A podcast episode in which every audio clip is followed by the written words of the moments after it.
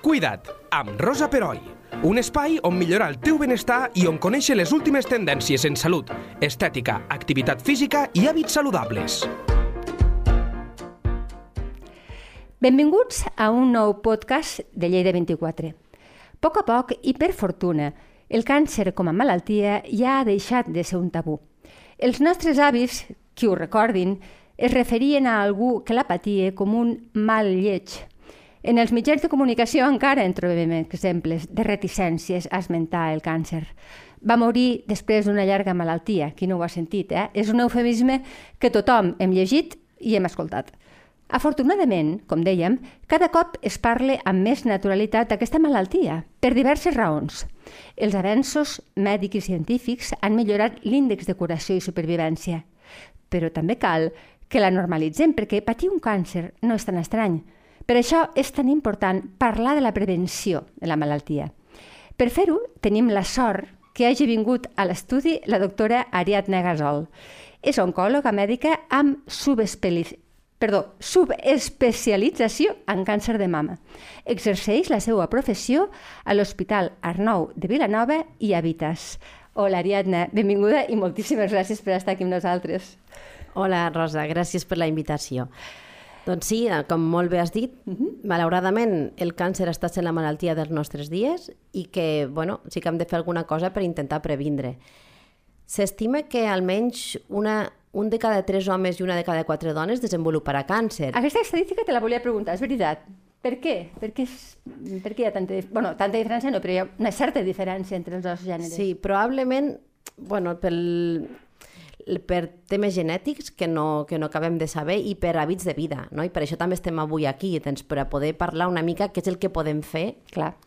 Almenys o per evitar-los o almenys també per tenir en compte de poder-lo diagnosticar en un estadi més precoç perquè d'això també en dependrà la major probabilitat de curació. Exacte, que tothom es diu, no? Un, un càncer, mm, quan es, quan, es diagnostic, quan es diagnostica en el primer estadi, les possibilitats de supervivència augmenten exponencialment que quan ja els detectem que, que, que ha, ha fet un recorregut i a vegades asimptomàtic. Per tant, la prevenció, com tu bé dius, i és del que tractarem eh, en aquest podcast, és, és primordial.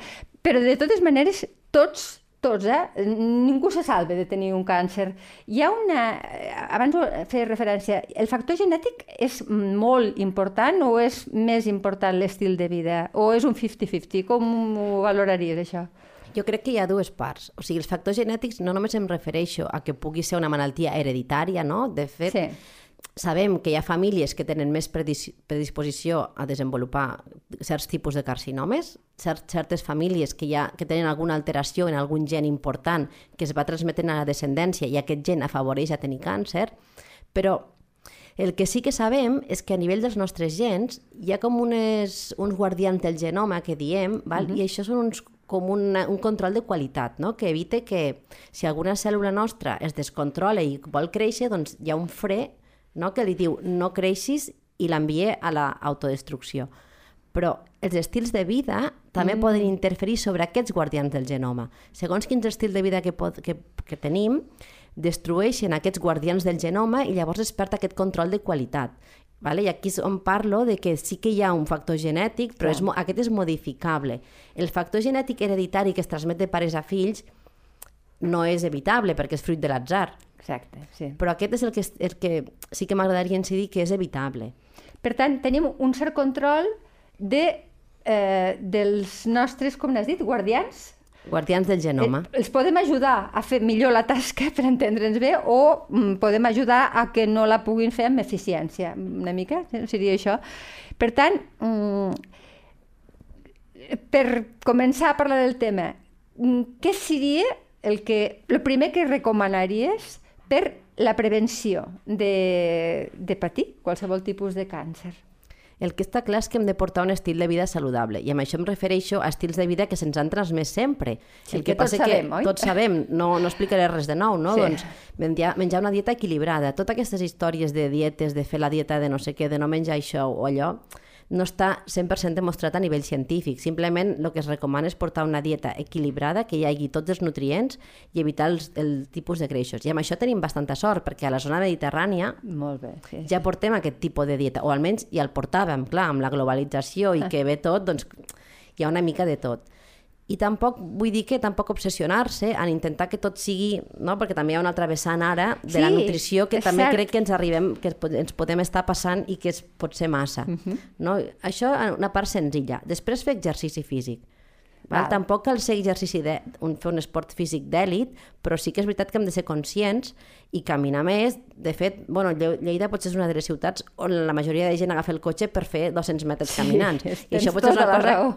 Que hem de ser tots més conscients, no? Sí, sí, sí. D'intentar, pues, almenys canviar això.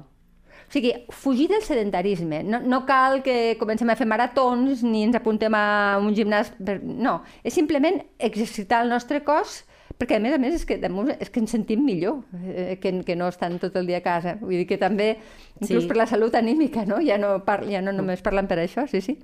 I un altre factor que no està tan estudiat, però bueno, que creiem que també està incidint molt i té bastant efecte, és l'estrès. I això sí que hem d'intentar Ah. evitar-lo. Ui, però això és més, molt més difícil. És molt més complicat, però no, una pregunta que et fan sempre quan ve un pacient a la consulta, diu, si jo faig esport, menjo bé, no? Per què he tingut ara un càncer de mama, per exemple, no? I Clar. això sí que ho veiem molt en pacients amb càncer de mama joves.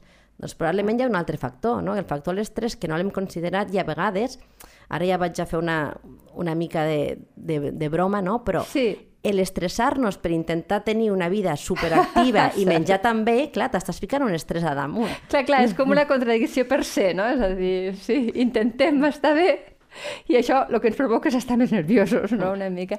Però clar, com ho fem? Perquè, perquè estem a la roda, és a dir, tu, tu segurament deus tenir un ritme de vida diari eh, trepidant, com a mínim, tots, eh? i sobretot dones que treballem, que tenim fills, eh, a vegades diem, he d'estar més tranquil·la. Sí, és fàcil no? eh, saber com ho fer-ho, però després portar-ho a la pràctica jo és que ho considero gairebé impossible perquè és que no et deixen, diguéssim que el sistema no et deixa. No?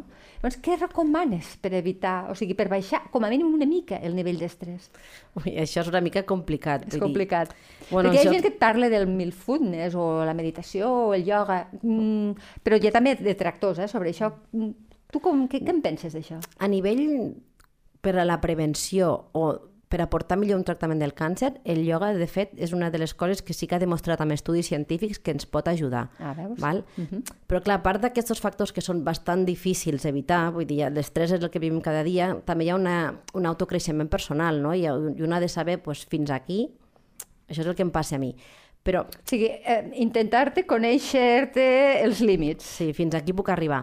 Però clar, a part de tot això, i ara que suposo que és l'altra part que hem de tractar, no? és que hi haurà factors que no els podem evitar perquè són inherents al nostre sistema de vida i del segle XXI, Sí. no? hem, hem de viure això i ens ha tocat viure això, és també intentar participar en els programes de detecció precoç i ser molt conscients de tot això. Molt bé. Eh, En parlarem d'això en la segona part, però a veure, eh, l'estil de vida saludable, per exemple, l'alcohol, el tabac... Eh, el tabac, evidentment, eh, l'hauríem d'erradicar totalment, això jo crec que un, qualsevol persona que tingui sentit comú ja ho sap. Però és l'alcohol. Eh, el, la copeta de vi que fa un temps deien que tampoc no era tan dolenta. Tu què en penses? L'alcohol ja s'ha demostrat en els últims anys que qualsevol gota és perjudicial, o sigui, és a major quantitat. Això que deien una cervesa al dia no fa mal a una copeta de vi, això ja està totalment obsolet. Sigui, no n'hauríem no l'hauríem de tastar per El consum és zero. Clar, I de fet, s'estableixen unes escales de risc, per exemple, per al càncer de mama, en funció del, del quantitat de grams que es veu a la setmana. I una cervesa a la setmana ja compte com a factor, factor de risc. I segurament amb les dones la proporció és... O sigui, La proporció superior, Clar. sí. Però vull dir, faig esment en aquests, de, en aquests dos factors, no? perquè socialment són ben vists, per desgràcia són ben vists, no? I faig una, un comentari de fa uns anys que va sortir que la OMS, de fet, va treure no? que la carn vermella era tan cancerígena, no? I a mi sí, em ho recordo, sorprenia... ho recordo, sí. Em va sorprendre aquella època perquè quan va sortir aquest comunicat, moltes carnisseries no, no es venia can vermella, Clar, però els clar. estancs se Mare seguia com, comprant, saps? Vull dir que a vegades de ficar les Sí. coses una mica en context. Bueno, perquè hi ha un punt de manipulació. Suposo que, eh, el, el, que, el, que, el, que el govern eh, no diguis res en contra del tabac també és un... Bueno, són ingressos que... M'entens? Mm. Vull dir que aquí també deu haver uns interessos que nosaltres... Que la carn vermella consumida cada dia doncs no està bé, però el, mm-hmm. el que crec que va fallar aquí a l'OMS en el seu moment va ser que no va dir que era la carn vermella processada. Ah, val. Clar, perquè un bon bistec planxa de vedella no fa... no és cancerigen de per si. Clar. Saps? Però I... un processat, o sigui, una hamburguesa, per exemple... Amb... Processada, que no sigui d'una carnisseria, que, que saps tu que fan la carn, saps? Això és el que... El, el Els que additius ens... que hi poden posar, llavors sí. Exacte, aquí no s'ha fet el comunicat. I eh, ho dic perquè la població estem agafant una sèrie de missatges que ens convenen. Sí, una mica sí, perquè, claro, tots sabem que fumar no està bé, o que fer una copeta de vi no està bé, però com que ens, és més fàcil prescindir del bistec que de la copeta de vi, pues, ja ens va bé, no? Aquest tipus I socialment està acceptat. Exacte, exacte. Aquest és el gran perill. També hi ha altres mm, coses, per exemple, el sobrepès. En quin lloc el posaries de, diguéssim, de risc, de factor de risc? bueno, clar, depèn del sobrepès, eh? també ho entenc. No, però és, és un, el sobrepès també és, és un dels principals factors de risc, ja no només per càncer, no? per diabetes, Clar. malalties cardiovasculars, i totes les coses amb més pes van pitjor. Per exemple, en el cas del càncer, el fet de tenir sobrepès fa que tinguis més toxicitats a les quimioteràpies ja, i que ja no estiguis tractant bé Clar, perquè hauràs de baixar dosis, ja no està, i el teu pacient ja no està rebent la dosis que necessària per curar-se. Clar. Clar, ja, tot això porta una sèrie de coses. Clar, el sobrepès, vull dir, amb un índex de massa corporal alt. Sí, no uns quilets de més, no, sinó exacte. quan veus persones que mm. realment tenen un problema. I el sol? Prendre una mica el sol és bo, mm, una mica, o gens, o ens hauríem ficat pantalla total durant tot l'any... Eh, aquí cadascú diu... Mm. Cada dermatòleg el sol és bo un 20, eh, uns 20 minuts al dia per adquirir la vitamina D. Uh -huh. I sí que és veritat que aquesta vitamina D que s'ha d'adquirir del sol s'ha d'adquirir sense protecció.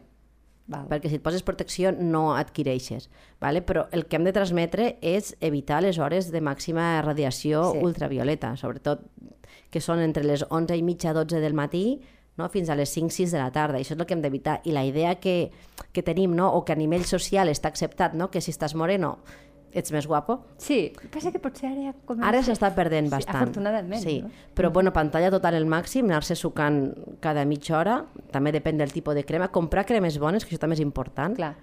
Vale? Saber on estàs comprant i quin producte compres i protegir-se i evitar aquestes hores. O sigui, per la vitamina D no cal que vagis a les 3 de la tarda.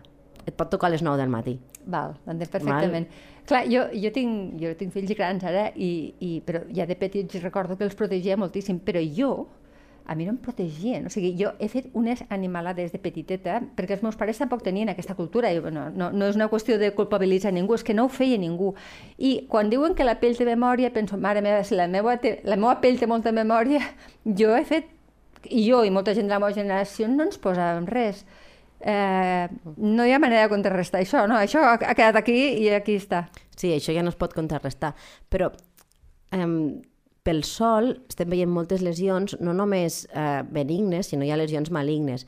I dins dels càncers de pell que podem tenir, per sort, el més freqüent és el carcinoma vasocel·lular, que aquest sí que també està relacionat directament amb l'exposició en el sol, uh -huh. però són uns tumors que es, que es curen molt fàcilment. Clar, el problema és quan tens el melanoma i potser sí que la població està molt conscienciada que a la mínima que es veu una piga o alguna lesió a la pell Cert, que no... Sí. Per sort, en aquest cas sí que l'estem atacant bé. Clar, el problema és del melanoma que va molt més de pressa que tot això.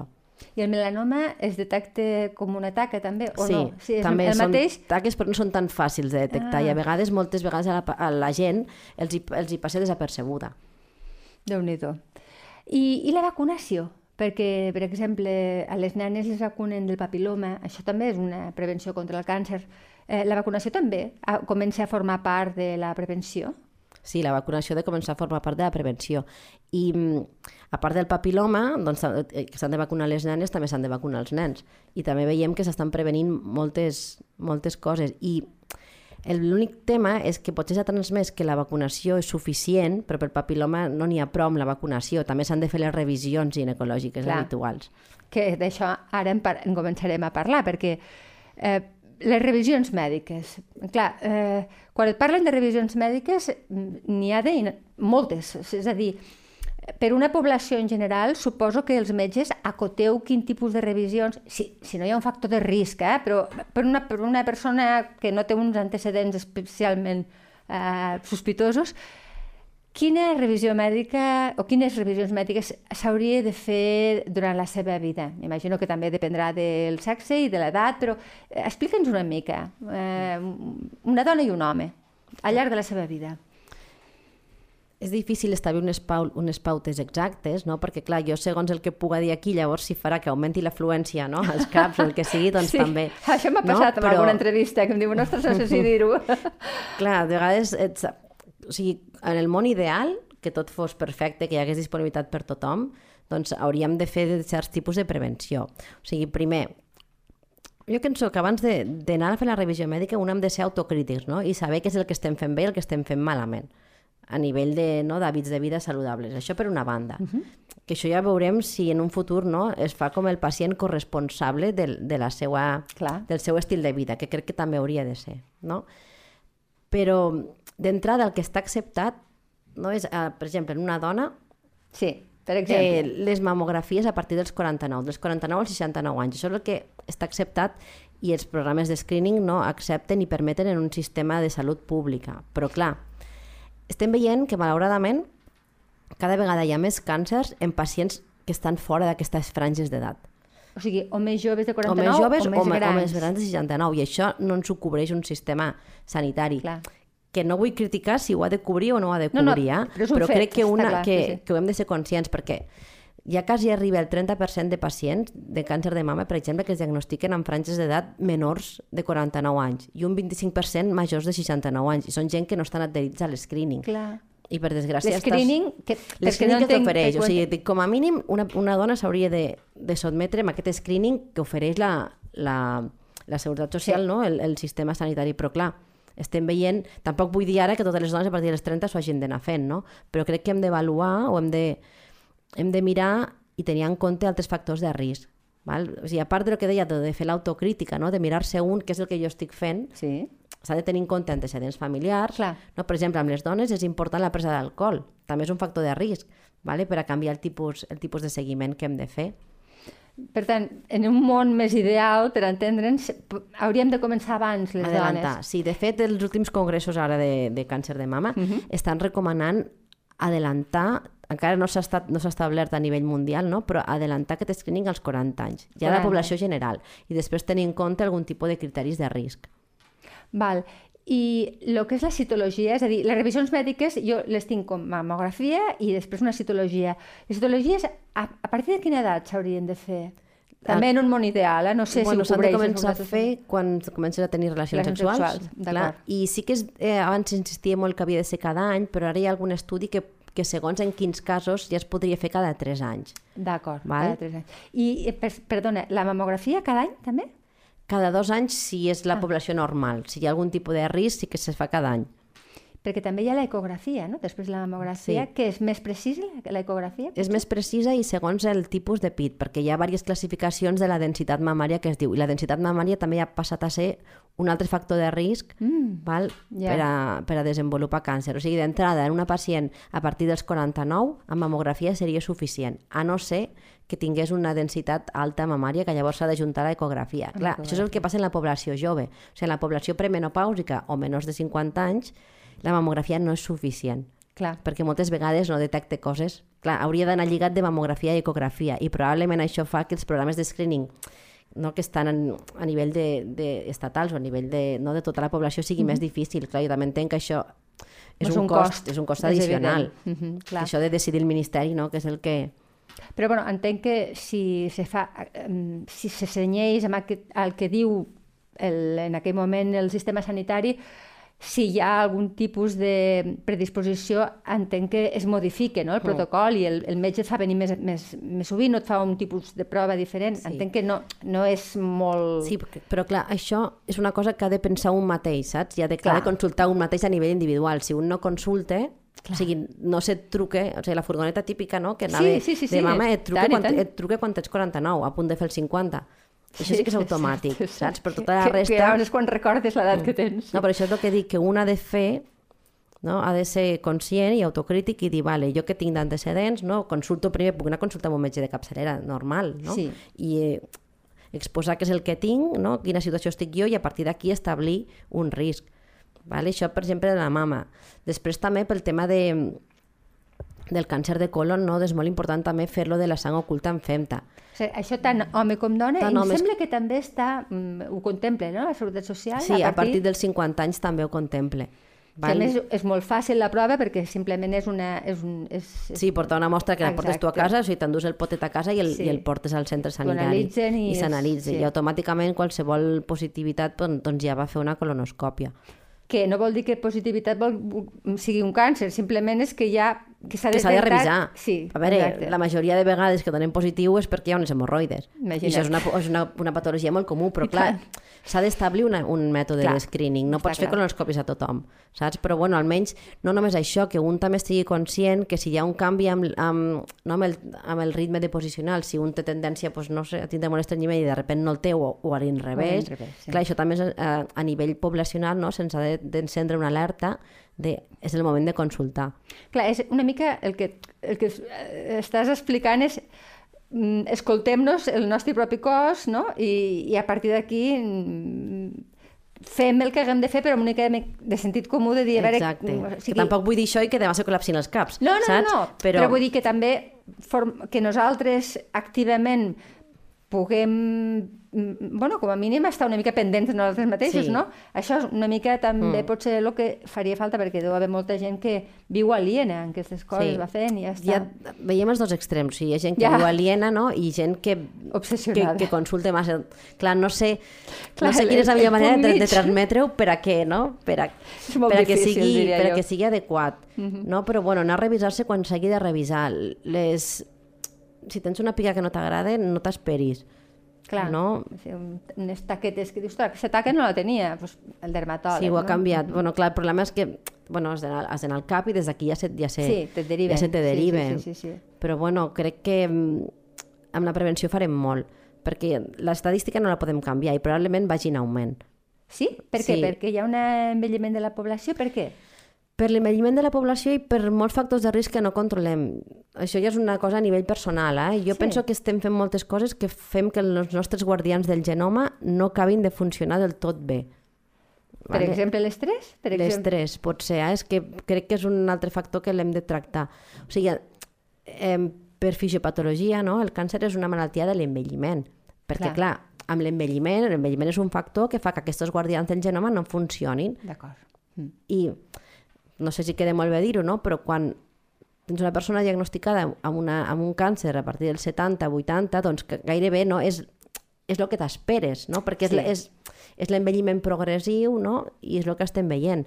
El problema és quan en tenim amb gent jove que tota aquesta teoria Clar. no, se'n va a terra. Llavors has de pensar què és el que ha pogut fer que aquests, no, aquests controls de qualitat no hagin funcionat, ni hagin donat el, no, El resultat El esperat. resultat esperat, I, exacte. I entenc que, pel que tu dius, un factor que, que compta molt és el ritme de vida, l'estrès, els nervis, l'angoixa que passem contínuament. O sigui, això ens, ens, ens menja, Jo crec diguéssim, que una aquest mica el factor sí, ens, ens està afectant molt a tots. Ostres, però és, és un factor, com, diem, com comentàvem abans, molt difícil, eh? realment, potser és un dels més difícils de controlar. O sigui, jo puc dir, val, no fumo, eh, una força de voluntat necessària, però puc aconseguir-ho. Però, però sortir del sistema ja és molt més complicat, no? És, és, eh, no ens ho posen fàcil, realment, No, no per és estar fàcil, sans. Eh? Heu detectat, ara que parlaves de l'envelliment, però de la gent jove, que hi ha un augment de casos de càncer en gent jove? Sí. Sí? I mm, és el que et dic, i la majoria no trobes un factor genètic associat. Val? Quan, una de les coses clàssiques no, quan comences a estudiar l'oncologia és que els càncers diagnosticats amb gent jove és un criteri per fer un estudi genètic per buscar si hi ha algun gen que s'ha pogut transmetre Clar. de pares a fills no? i te predispose a tenir càncer, sobretot amb gent jove. Doncs cada vegada no n'hi ha tants. O sigui, més, més del que ens pensem, el, la, els càncers amb la gent jove són esporàdics. Se Sí, són de l'atzar, sense cap tipus de sense cap factor... predisposició genètica. I això és el que em refereixo, que potser hi ha alguna cosa que no estem fent bé. Mare meva. Val, en tenim, per tant, les dones, revisions ginecològiques de, de diversos tipus i també eh, anàlisi de femta home-dona.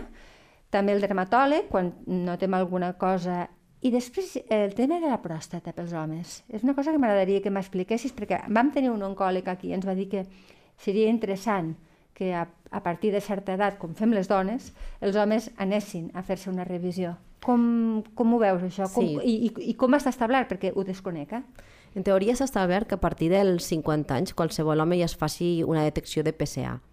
És aquella anàlisi de sang Una que hi analítica havia un indicador, sang, no? sí. Mm. S'estan fent tècniques noves de que, són, de que puguin ser més precises, perquè clar, el PSA se pot elevar per molts factors en un home i sabem no, pues que amb l'edat la pròstata es fa més gran Sí. i la majoria de la, de la població, la majoria d'homes que van ser als 50 anys tenen un cert grau d'hipertròfia benigna de pròstata que es diu i això eleva el PSA. S'estan buscant altres tècniques, doncs, de mirar algun tipus de marcador en orina dels homes que sigui més específic del PSA, no? però a dia d'avui el primer és fer-se aquesta analítica perquè el PSA és l'únic marcador tumoral que és, està directament relacionat amb que hi hagi algun tipus de patologia en l'òrgan. Vale? La resta de marcadors tumorals com a prevenció serveixen de ben poc, s'han de posar en context. Vull dir que a vegades no un pot pensar, vaig a fer una analítica amb marcadors tumorals. No és tan fiable. El més Ja. fiable és el PSA. O sigui, si, I és, és una anàlisi de sang normal, sang, eh? una analítica de sang normal. Te l'ha de demanar el metge de capçalera o qualsevol, no? Si, Sí. si tens accés a l'uròleg, doncs també. I també, que això ja no és tan fàcil, però bueno, una revisió amb, amb l'uròleg també s'hauria de fer pel tema Sí, del PSA. tacte- Un tacte rectal. Sí, perquè aquí és quan es veu. Però suposo que, és a dir, quan el PSA surt alterat es va a l'uròleg o no necessàriament? Pots anar a l'uròleg mm, directament sense passar per la PSA? Com ho veus, no, això? clar, per vies, via mútues o privades, evidentment que un pot anar directament, no? però el pas adequat és fer-se un PSA amb una analítica que et fa el metge de capçalera i a partir Sí. d'aquí ja hi ha uns barems i se derive. A vegades es repeteix, perquè si l'augment ha sigut molt poquet es repeteix, no? I llavors l'uròleg és quan ja fa el tacte rectal, fa una ecografia o es, fa, o es demana la resta de proves que s'hagin de, de demanar pel diagnòstic. Vale? Però és l'únic marcador que el podem mirar amb una analítica, o sigui, és l'única cosa que recomanaria, s'ha de fer una analítica. O sigui, per un càncer de mama et sí, pots fer una cert. analítica i no veus res. No, clar. O sigui, però, en aquest cas en sí aquest que... cas ho podem fer abans. Sí. Per- Permet-me una mica un puntet d'humor, eh? però parlant d'això amb un, un- professional de la salut que va venir fa dies aquí, vam parlar sobre el tacte rectal i ell deia pues, que hi ha molta... que els homes són molt reticents amb això. Clar, eh, la meva percepció com a dona, que des dels 20 anys, eh, cada any, me'n vaig al ginecòleg, que tampoc és tan agradable. A veure, un ho fa perquè ho ha de fer, que, bueno, val, un tacte rectal no és agradable per ningú, però també aquí hi ha molta... Potser hi ha molta tonteria. Hi ha un tema tabú social, vull dir, ja està, vull dir que no hi ha... Sí, allò de que, que et penetrin, no?, però pel recte no és una- agrada, i, però no és, és, és incòmode, però És incòmode, no és però no és, dolorós. no és dolorós i és poca estona i pot salvar vides. Exacte, exacte. No, no, això ens ho deien molt quan estudiàvem, no? Quien mete el dedo no mete la pata. Pues, bueno, Ah, probablement. és que, clar, Seria un bon titular això, si fos una entrevista eh, així eh, en format eh, escrit. Quien mete el dedo no mete la pata, eh, ens ho quedem. Um, revisions mèdiques. N'hem tractat potser les més conegudes. Ens en deixem alguna o consideres que amb aquestes ja podríem tindre un cert control del càncer? Ah, independentment de l'estrès, eh? Aquest ja veiem que és una cosa que no bueno, sabem ben encara. el sobrepès, no? Revisions mèdiques per revisar Exacte. el sobrepès, evitar que siguem hipertensos. Ah, sí, la no? hipertensió, que també va molt lligada al sobrepès moltes vegades. Sí, exacte, vull dir, el sobrepès, vull dir, em refereixo a hipertensió, diabetes, que Clar. també també ens pot... O sigui, tot el que se'n diu síndrome metabòlic, que és aquesta obesitat, amb, que comporta pues, amb hipertensió, diabetes i problemes cardiovasculars, doncs tot això és factor de risc per qualsevol tipus de càncer. Clar, no? hem d'intentar prevenir tot això també. I això pues, també hem de consultar el metge. Clar, però eh, la idea força que m'ha quedat després de- d'escoltar-te és que eh, si no ens hi posem nosaltres mateixos, eh, estimant-nos una mica més, no vindrà ningú a estirar-nos de l'orella i dir has de passar per aquí. M'imagino que se va per aquí. I també hi ha una altra, una altra reflexió que, que, que em sembla que potser és molt economicista, però també és cert. És a dir, si tu detectes un càncer en estat inicial, estalvies molts diners. Molts diners, sí. No? Perquè si pots detectar un càncer que no necessita una quimioteràpia, per exemple, doncs tot això que t'estàs estalviant, perquè no només és el fàrmac de quimio, no? és tot el que comporta després. Eh, l'hospital de dia, les infermeres que ho posen, les complicacions... Per tant, tot és, tot és, és benefici. Eh? En, mm. ens hauríem de treure també aquesta... Jo crec que hi ha un punt de mandra, de dir, ostres, me'n toquen al metge, al metge no li agrada mai a ningú si trobes bé. És a dir, quan te trobes malament de seguida hi vas, eh? però quan te trobes bé penses, va, no cal, ja aniré l'any que ve. No, establim-nos nosaltres mateixos pot ser una... Això seria, potser, no? el, el missatge a, a donar. A la població. I també, doncs, al sistema, no? si estem sobrecarregant els personals, el personal mèdic o el personal sanitari, tampoc n'hi ha, o sigui, n'hi ha molt pocs. És veritat. Al final, no, si dic això i després ho sobrecarrego, no sé si... No, no, no, no, no però està clar. Però clar, hi hi ha dos problemes aquí. Probablement, si hi hagués més personal i més disponibilitat de recursos, es podrien fer moltes més campanyes de prevenció Exacte.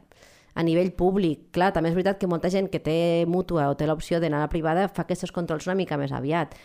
Em sembla bé, vull dir, no, no, no el critico ni molt menys, vull dir, ojalà tothom ho pogués fer, sí, no? Sí, però no és el cas, o sigui, no és el cas. hem de parlar de la sanitat mm, mm, pública perquè és la que, la que tenim i si tens la sort de tenir una privada, fantàstic. No, no? perquè és un, no és una pena, vull dir, s'han de distribuir aquests recursos. Està claríssim.